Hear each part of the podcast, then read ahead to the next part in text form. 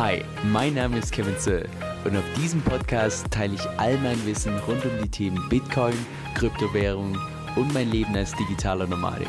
Viel Spaß dabei! Hey Leute, Kevin hier. Bei Ethereum gibt es ja schon seit Jahren diese DAOs, also diese Decentralized Autonomous Organizations.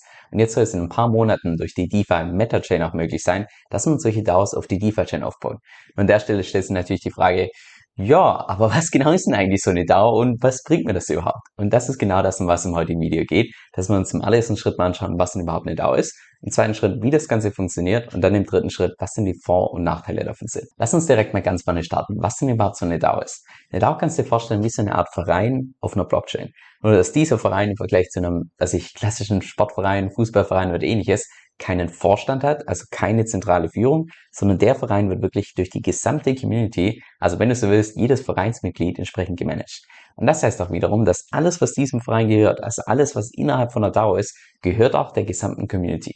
Und immer dann, wenn man entsprechend was ändern will, dann reicht man entsprechende Proposals ein, also so ähnlich wie auch bei einer Blockchain, wo dann die gesamte Community entsprechend abstimmen kann, ob dieser Vorschlag durchgeht oder entsprechend abgelehnt wird. Jetzt wie Mitglied wird bei so einer DAO, da gibt es unterschiedliche Modelle. Aber in den allermeisten Fällen geht es einzig und allein um die Tokenanzahl, sogenannte Governance Tokens. Und je mehr von diesen Governance Tokens du tatsächlich hältst, desto höher ist auch dein entsprechendes Stimmrecht.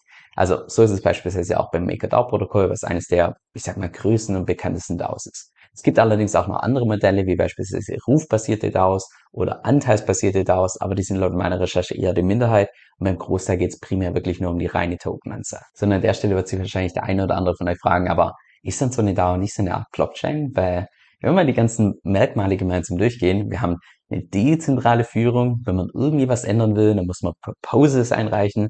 Um ein Stimmrecht zu haben, muss man die Tokens halten, genauso auch wie bei einer Blockchain of Proof of Stake.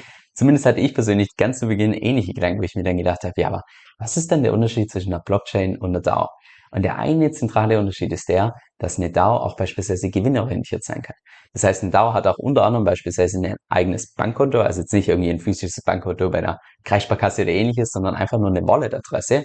Und auf dieses Bankkonto von dieser DAO kommt natürlich auch nur derjenige ran, der die Zustimmung hat von der Community. Also kannst du dir ähnlich vorstellen wie so eine Art Community Fund, nur dass es eben bei einer DAO nicht der Community Fund ist, sondern einfach ja das Vermögen der DAO. Und umgesetzt wird bei DAOs alles über Smart Contracts. Also wenn du so willst, sich selbst auslösender Code. Und genau aus dem Grund ist auch von einer Decentralized Autonomous, also eine autonome Organisation die Rede, weil eben diese Smart Contracts, ja, wenn die einmal aufgesetzt sind, dann kannst du die völlig automatisch nutzen und auch in zehn Jahren noch nutzen, selbst wenn die ganzen Entwickler da nicht mehr dran weiterarbeiten, weil die einfach konstant 24-7 entsprechend weiterlaufen. Wobei das gesagt haben, in aller Regel ist es so, dass bei den erfolgreichen DAOs, dass sie nicht einmal alles fertig ist und dann wird nie mehr dran weitergearbeitet, sondern dass einfach kontinuierlich irgendwelche Sachen verbessert werden. Genauso auch wie beispielsweise das bei Bitcoin der Fall ist. Bitcoin ist ja auch vom Use Case her eigentlich schon größtenteils fertig und trotzdem wird ja hier und da mal immer wieder so Kleinigkeiten geändert, sodass es immer und immer besser wird. Okay, aber was genau macht jetzt eigentlich so eine DAO so besonders? Und da würde ich sagen, gibt es zwei verschiedene Perspektiven. Und zwar einmal die Perspektive von dem Nutzer, also der, der tatsächlich einen Service von der DAO benutzt. Und zweitens auch die Perspektive von dem, der sich überlegt, naja, vielleicht erstelle ich mir irgendwann meine eigene DAO. Lass uns mal da bei der Nutzerperspektive starten. Da würde ich sagen, sind die Vorteile relativ stark vergleichbar mit der von der Blockchain.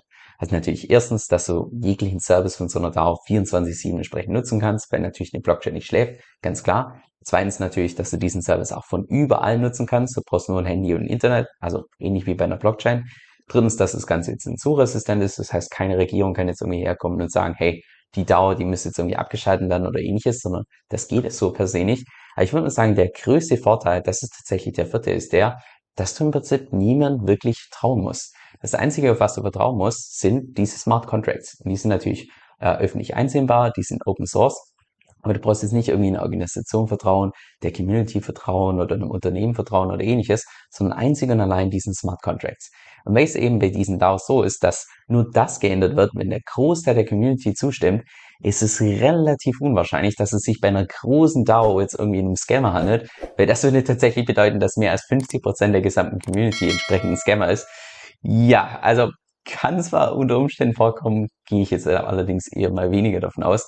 Und das ist wahrscheinlich meiner Meinung nach der mit Abstand größte Vorteil für Nutzer von der DAO. Und jetzt zur Sichtweise von einem Unternehmer, also jemand, der beispielsweise selbst so eine DAO aufbaut, das finde ich persönlich ziemlich spannend, weil das würde auch beispielsweise bedeuten, du kannst mithilfe so einer DAO über diese Smart Contracts irgendwelche Kryptoservices anbieten, ohne dass du dich da auch da irgendwie nur mit diesen ganzen Lizenzen, Regularien oder sonst was auseinandersetzen musst, weil du hast ja im Prinzip nur diese Smart Contracts zur Verfügung gestellt und die laufen jetzt vollkommen autonom.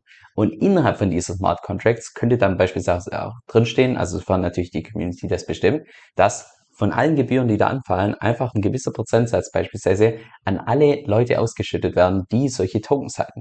Und so könntest du dann wiederum über diese Dauer Geld verdienen, ohne dass du dich irgendwie mit diesen ganzen Regularien, Lizenzen oder sonst was beschäftigen muss. Aber wo es Vorteile gibt, gibt es natürlich auch Nachteile. Und ich würde mal sagen, der mit Abstand größte Nachteil von so einer DAO aus einer reinen Nutzersicht ist wahrscheinlich einfach dieses Smart Contract Risk. Also, dass irgendwie ein Hacker es schafft, so ein Smart Contract so auszunutzen, dass entsprechend Geld stehen kann.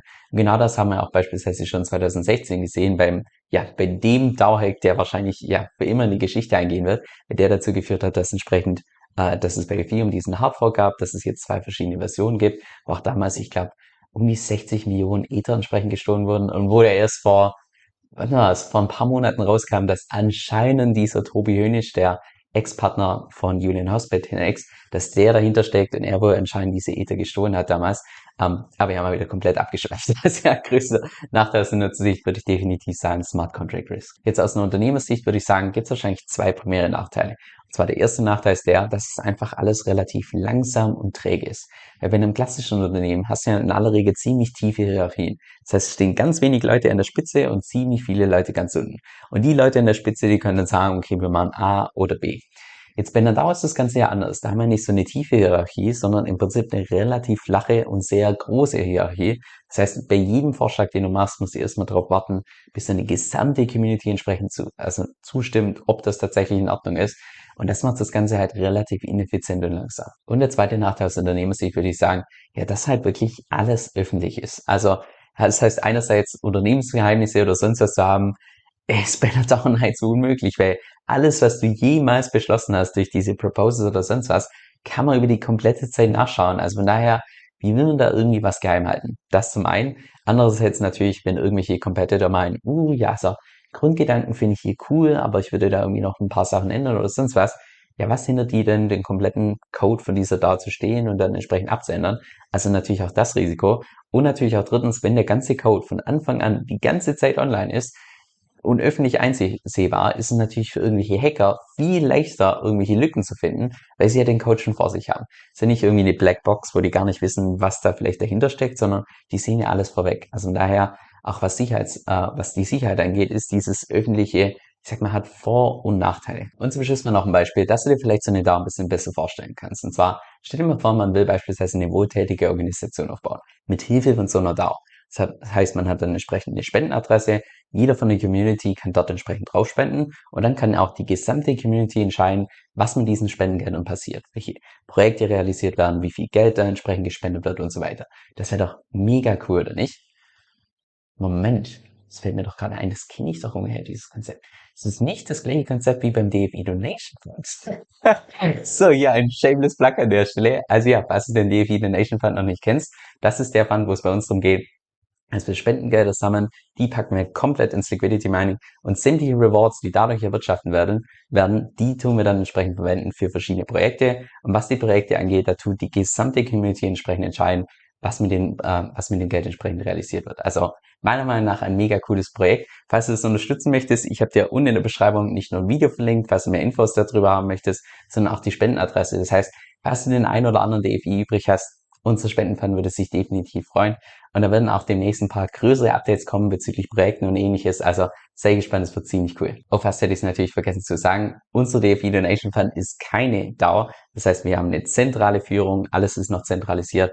Ähm, es kann zwar die Community über die ganzen Projekte und ähnliches abstimmen, aber ist trotzdem einfach nochmal von der Experience was anderes als jetzt eine Dauer. Also das Ganze nicht bewechseln. By the way, wusstest du, dass du mit Kryptowährungen auch passives Einkommen verdienen kannst, ohne deine Coins zu verkaufen? Ich persönlich stake beispielsweise mit der Kryptowährung DFI. Das heißt vereinfacht gesagt, dass ich meine Coins verleihe und davon eine jährliche Rendite bekomme von derzeit so ungefähr 30%, Prozent, die tagtäglich ausgezahlt wird. Mit Lending und Liquidity Mining kannst du da teilweise noch viel höhere Renditen abgreifen. Wenn du das mal selbst ausprobieren möchtest, dann kann ich dir ebenfalls die Plattform namens Cake DeFi empfehlen. Die benutze ich dafür auch. Mit meinem Empfehlungslink bekommst du auch noch mal einen Starterbonus von 40 Dollar geschenkt, sobald du dich erstens verifiziert hast und zweitens auch dein Konto um mindestens 50 Dollar aufgeladen hast. Falls sich das für dich interessant anhört und du es auch mal ausprobieren möchtest, dann geh einfach auf meine Webseite kevinsoe.com-cake. Das ist kevin, S-O-E-L.com-C-A-K-E.